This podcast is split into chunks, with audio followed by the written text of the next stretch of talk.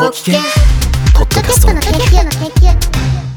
皆さんこんにちは、桐野都です。桐野都のポッドキャストの研究第126回をお送りします。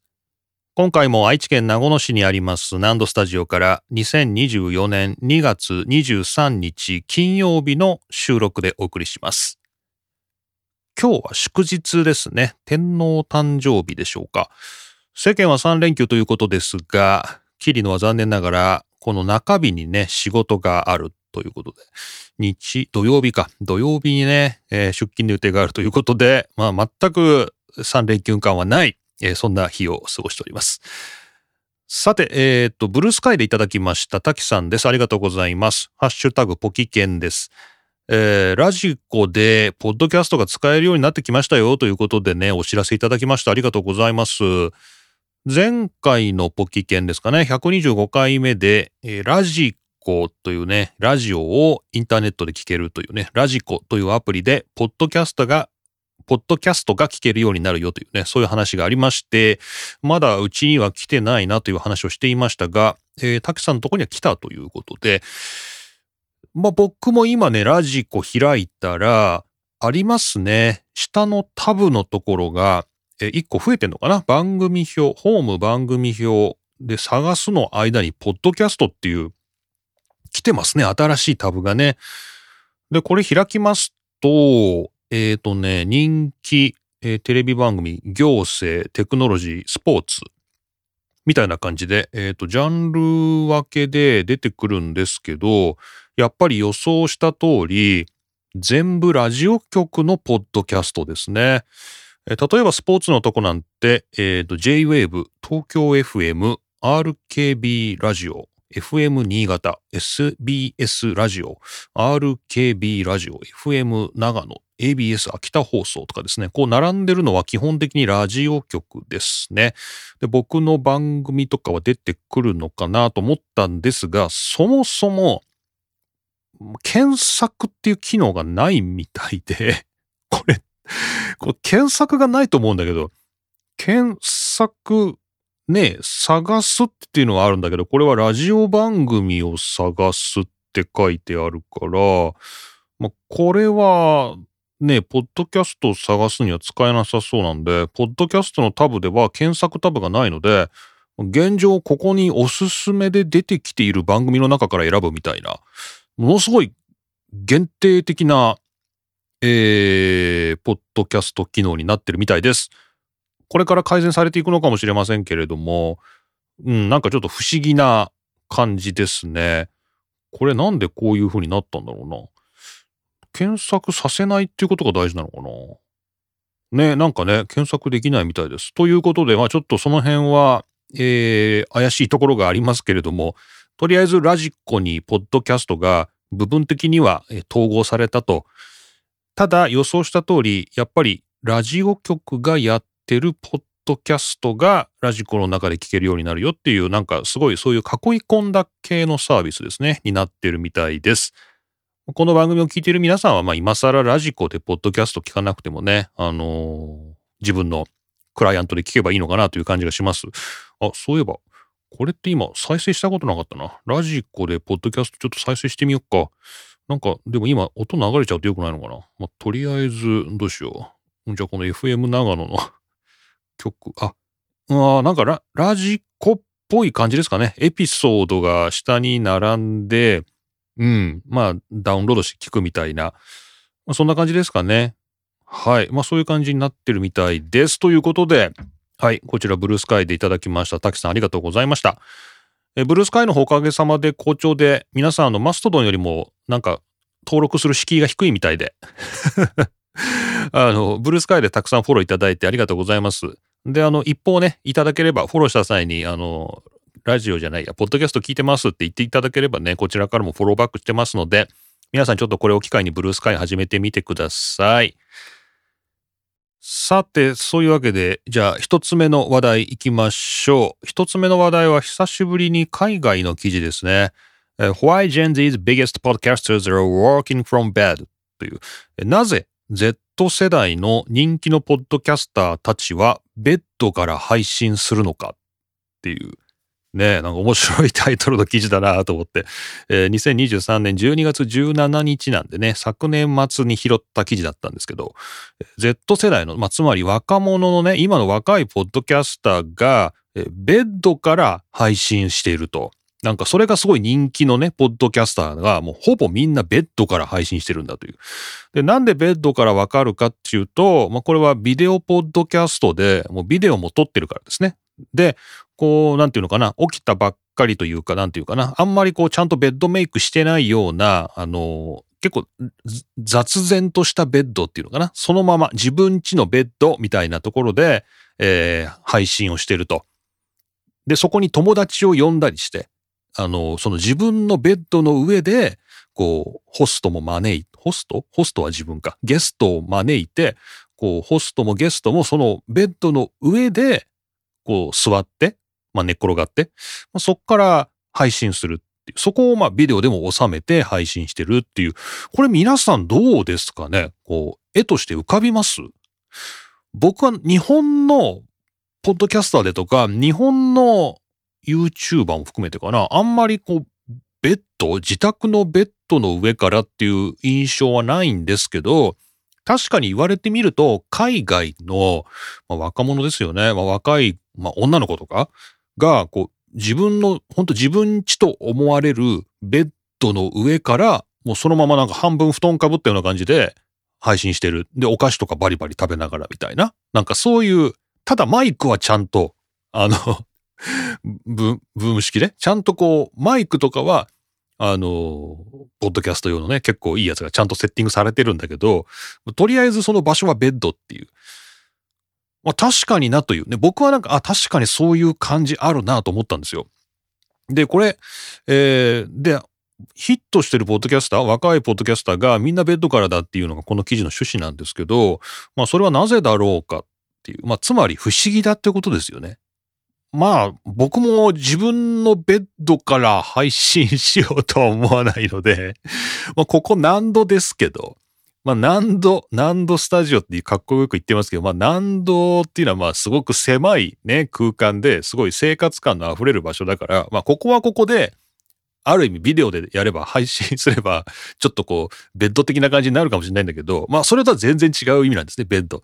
で、なぜベッドかっていうことなんですけど、えー、まずですね、あの、都市部、まあここではニューヨークが、あの、想定されてますけど、まあ都市部の家賃っていうのはとっても高くて、そういうところに住んでる若者っていうのは、まあ日本でいうところの6畳一間みたいな、ワンルームマンション的なところに住んでると。で、そのワンルームの中にベッドを置いちゃうと、まあこれは僕もワンルーム住んでたんでわかりますけど、まあ、ほぼ部屋が半分ベッドなんですね。ね。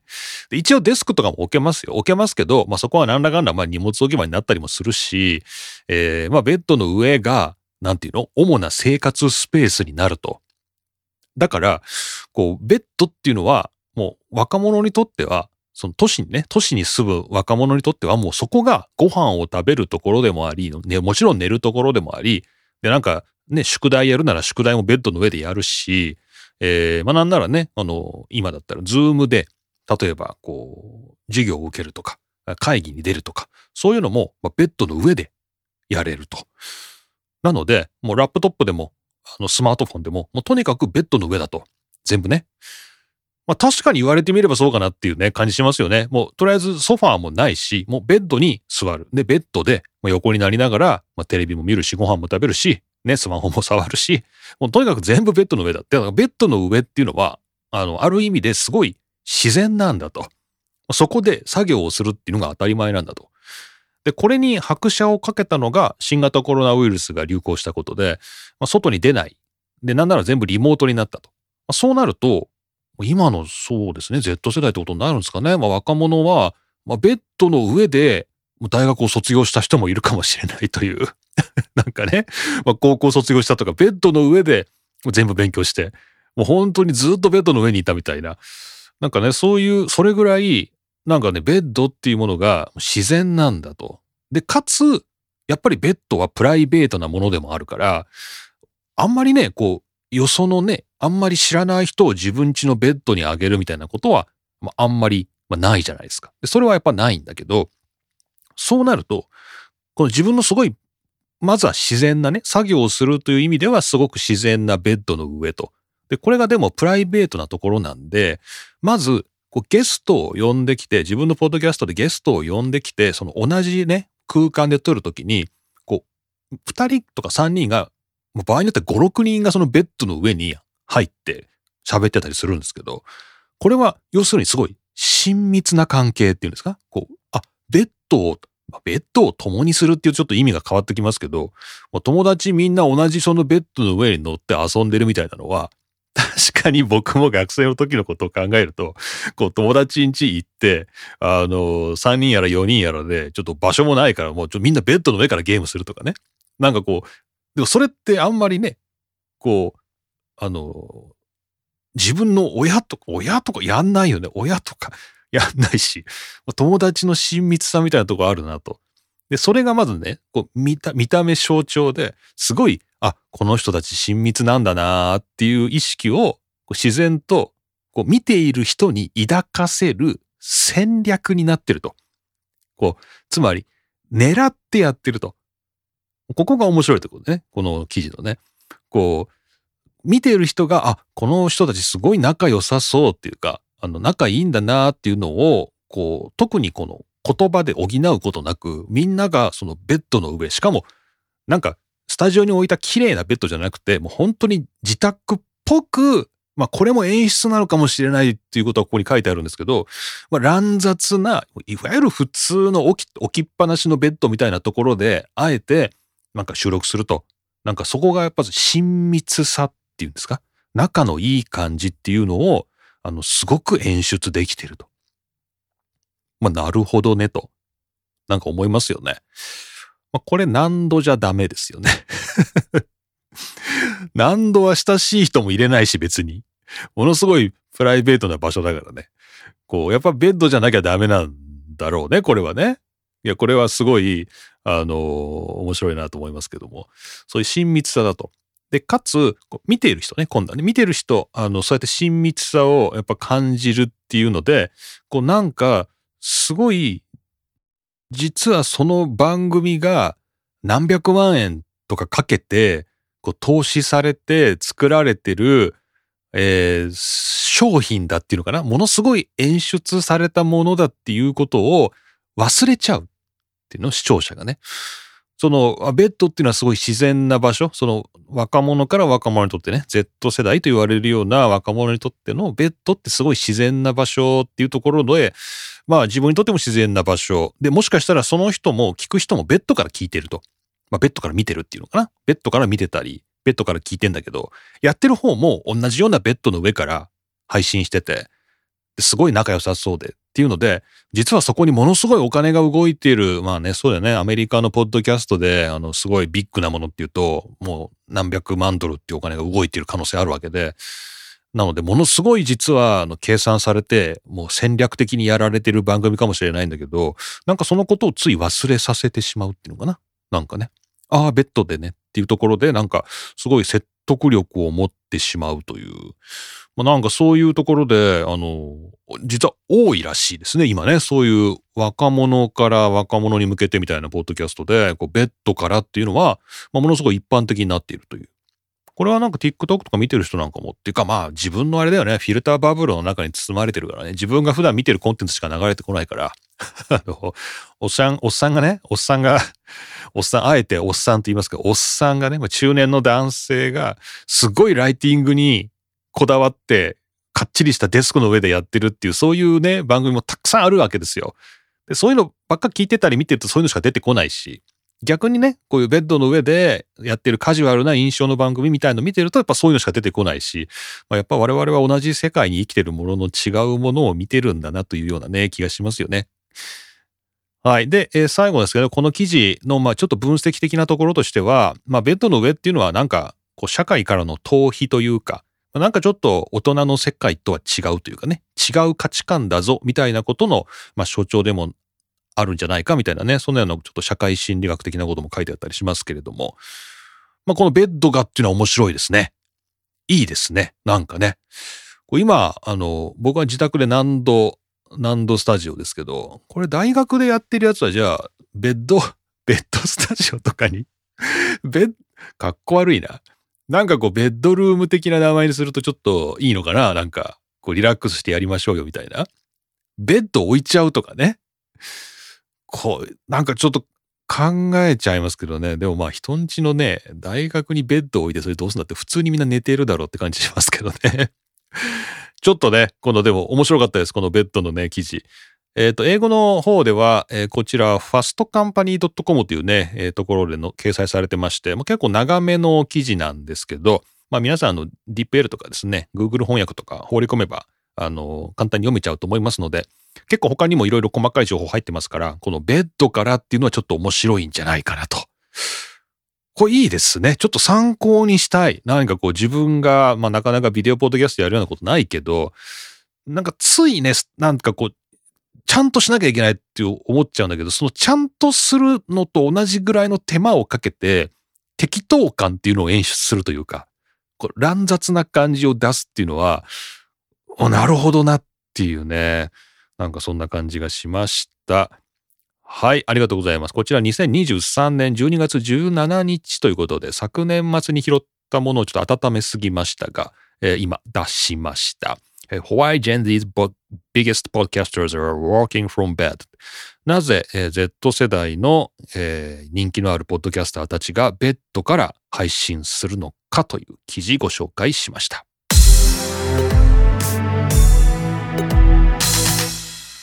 さて、二つ目の話題は音楽配信サービスの話です。Spotify が好調ですね。えー、Spotify の第4四半期、つまり昨年の最後ですね、2023年度の、えー、第4四半期のレポートが出まして、えー、かつ通年の業績も発表されました。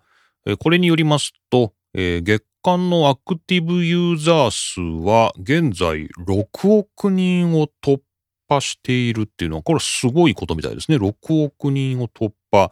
えー、で、前年の第4四半期と比べても23%増ということで、昨年よりも伸びていると。なんかね、Spotify っていうと、あの、大量にレイオフしましてね、あの、首切りがありまして、ポッドキャストチームもかなりがね、削減された、で有名なポッドキャスト番組、ポッドキャスターもね、あの、解雇されているというような、そういうニュースをこの番組でもお伝えしましたけど、全体としては好調に転じているというかね、今好調みたいですね。なんかすごいですね、Spotify がね、そんなに、あの、増えているっていうのはあんまりこう身近な感覚としてはありませんけどね。はい。で、その Spotify なんですけど、まあ、最近のニュースですと、こう、Apple 側の話ではありますけど、これブルームバーグの2024年2月19日ですね。えー、Apple に EU が制裁金800億円、音楽配信で競争法違反というですね、まあ、こんなニュース流れているんじゃないでしょうか。これはね、Spotify がえー、まあ、働きかけてですね、えー、ヨーロッパ、まあ、 Spotifyってね、あの、スウェーデンの会社なんで、ヨーロッパの会社なんですよね。で、 Spotifyが、えー、EU、ヨーロッパに対して、このアップルのアップストアかな？が、まあ、こう、あることで、その自分のね、Apple Music っていう Apple がやってる音楽サービスに消費者を誘導しようとしてて、まあ、それによって Spotify が不利益を被っていると。まあ、簡単に言うとそんな感じで、えー、そういう訴えをしたんですよね。で、まあ、ヨーロッパびいきと言ったらなんですけど、まあ、まあね、EU が、まあ、スウェーデンの Spotify を守るためにじゃないんですけど、まあ確かにそれはそうですよねということで、えー、制裁金アップルに対して、アップルに対して5億ユーロ、まあ、大体これが800億円になるそうですけども、え、800億円の、えー、制裁金を課すというですね、そういうニュースが出てたと思います。まあだから、なんだろうね、まあ Spotify は、まあこの業績的には伸びてるんですね。業績的には伸びてると。ただ、このアップルがこう自分たちを排除しようとするような、まあ、インターフェースのアプリ、アップストアとか出してて、まあ、自分たちは必要以上に宣伝とかに経費がかかっていると、そういう主張をしているそうで、まあ、決してね、あの、落ち目というかね、なんか潰れそうとかそういうことではなさそうですが、えー、まあ、アップルと戦う姿勢を見せているということです。はい。えー詳細は、この Spotify の成績、業績か、業績に関しては、えーっと、2月2日ですね。2024年の2月6日か、2月6日の記事で、えー Spotify Reports Fourth Quarter 2023 Earnings というですね、えー第4四半期、2023年の第4四半期の、えー業績のレポートっていうですね、これがあの Spotify 公式に出てますので、まあ、これはまたリンクは貼っておきますが、なかなか好調なようです。まあ、だからといって、えー世界で戦い続けることはできるかどうかは微妙だということで、まあもしかしたらレイオフもするし、ポッドキャスト部門も縮小するし、みたいなね、ことなのかもしれないんですけど、えー、アップルに対しても、まあ戦いを挑んでいると、まあそんな感じですね。はい、というわけでした。えー、Spotify。一応好調なようですけれども、えー、Apple とのね、こうバチバチした感じも最近ニュースで見ますので、ちょっと近況を追いかけてみました。はい、というわけでした。ここまで、えー最近のニュースをお伝えしました。この後はパーティータイムということで、えーキリノの最近の近況であるとか、まあ、今回のニュースに思ったことであるとかですね、まあ、その辺をまあざっくばらんにお話ししていこうかと思います。お時間のある方は引き続きお付き合いください。パーティータイムです。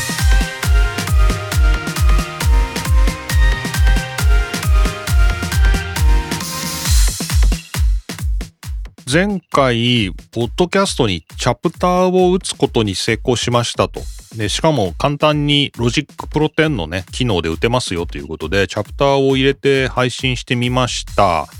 で、ポキケンの方は、これは自前の WordPress から配信してまして、完成した MP3 ファイルをそのまま放り込んで、そのまま配信してますけど、チャプター出ますね。えー、Apple のポッドキャストで再生しても、えー最近使っているポケットキャストというアプリね。こちらでもちゃんとチャプターが反映されています。で、手元のね、こうクイックタイムプレイヤー、まあ Mac のオーディオプレイヤーでもチャプターが出るんで、あ、ちゃんとチャプター機能してるんだなと。まあよくできてるなということで、まあ自己満足。全くの自己満足ですけど、まあ、チャプター打ててよかったなと。まあこれ、ね、皆さんもあの対応してるプレイヤーがあれば、これ Spotify って対応してんのか？そういえば Spotify って自分の番組をそんな複数のプラットフォームで、えー見ないんで、えーと、ちょっと、ちょっと待って。ちょっと今、今調べる、今ね。えー、ポッドキャストの研究と、えーと、Spotify の最新のやつで再生したら、チャプターは出ないんだ。Spotify のプレイヤーだと、チャプターが出ないんですね。出ないんですね。Spotify は対応してない。今ね、一番聞いている人が多いって言われてますけど、Spotify では出ないみたいですね。で、あもう一回ちょっと確認してみよう。Apple の、えっ、と、プレイヤーだと、これは、よいしょ。えー最新のやつですね。125回目をやると、これは、チャプターが、えーっと、出ますね。はい。えーチャプターが、えーちゃんと出てます。なるほど。やっぱこう、聞く側のね、クライアントにも結構左右されるんですね。なるほどね。まあなんかね、そういう感じで、まあチャプターもなんか内外があるようなないようなっていう、結構微妙な感じだったんですよね。でもまあ自己満足的にはすごい良かったです。で、ちょっともう一個なんかね、すごい、あの、個人的には許せないというか、ちょっと大きな問題がありまして、あの F1 の番組ですね。僕がやってるもう一個 F1 の番組の方は1時間ぐらいあるんで、あれこそね、やっぱチャプターを打つべきだろうということで、前回のポキケンが終わった後に F1 の番組のね、F1 ログという番組収録したんですけど、で、そっちも頑張ってですね、チャプター打ったんですよ。で、あっちは Spotify for Podcasters から配信してるんで、まあ、アンカー .fm のままね、そのままやっちゃってるんですよね。まあ、特に深く考えてるわけじゃないんですけど、早く引っ越したいなとは思いながら、引っ越すことがめんどくさいので、そのままやってるんですけど、あっちが、チャプターが無視されるんですよね。これなんでだろう ?Spotify だから ?Spotify for Podcasters から配信すると、せっかく MP3 にチャプター打ったんですけど、チャプターがね、無視されてるみたいなんですよね。もう納得いかないな、これ。ね、前回ね、あの、そっちの F1 の番組ではね、チャプター打ってみたんで皆さんチャプターよかったら試してみてくださいねとか言った割にはチャプター出ないじゃんっていう。ものすごい嘘つき状態になってるんだけど。おかしいなこれ一つ考えられるのは Spotify の方で僕は MP3 ファイルを2つくっつけて配信してるんですよね。本編と、まあ、おまけコーナーみたいなとこあるんですけど、まあ、この2つの MP3 ファイルを入れることによってもしかしたら自分の設定したその MP3 の中のチャプターが無視されてしまうのか、まあ、それともそもそも Spotify の方 Spotify for Podcasters から配信するとチャプターっていうものが消えちゃうのか？ちょっとわかんないんですけどね。まあ何にせよこれもやっぱりなんか自己満足というかチャプター内外がないっていう結論に達しました。はい。ので、もうめんどくさいな。もう、もうめんどくさいな。うーん。まあなんか、ちょっとマーカーは打っとくけど、もうめんどくさいからそのまま MP3 出すかみたいなね。えー、そんな感じになっております。ということで、えー、今回のポキケンからは、チャプターはなしということで、はい。F1 の方はちょっとまた実験してみようかと思いますけど、とりあえずもういいかっていうね、えー、感じになりまして、はい、皆さん実験に付き合っていただきましてありがとうございました。なんかね、うん、まあちょっと、うん、チャプターね、うん、この拡張にね、対応してないプレイヤーたくさんあるんだなということで、ちょっと残念な気持ちになりましたが、はい、ありがとうございます。そんな一週間でした。というわけで、今回のポッドキャストの研究は126回目でしたね。2月23日。ということは、来週はもう2月終わってるんですね。来週はもう3月ということで、はい、まだ寒い日々が続きますけれども、皆さん体調に気をつけて、そして花粉症がやってきたということでね、えー、アレグラ飲んでいきたいと思います。というわけでえ、今回も霧の都がお送りしました。また次回お会いしましょう。